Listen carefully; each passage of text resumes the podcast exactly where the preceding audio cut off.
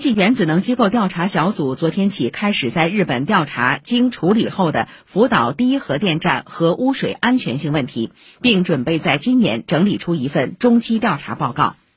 据日本经济产业省发布的消息，国际原子能机构调查小组一行包括来自中国等十五个国家的十五位专家。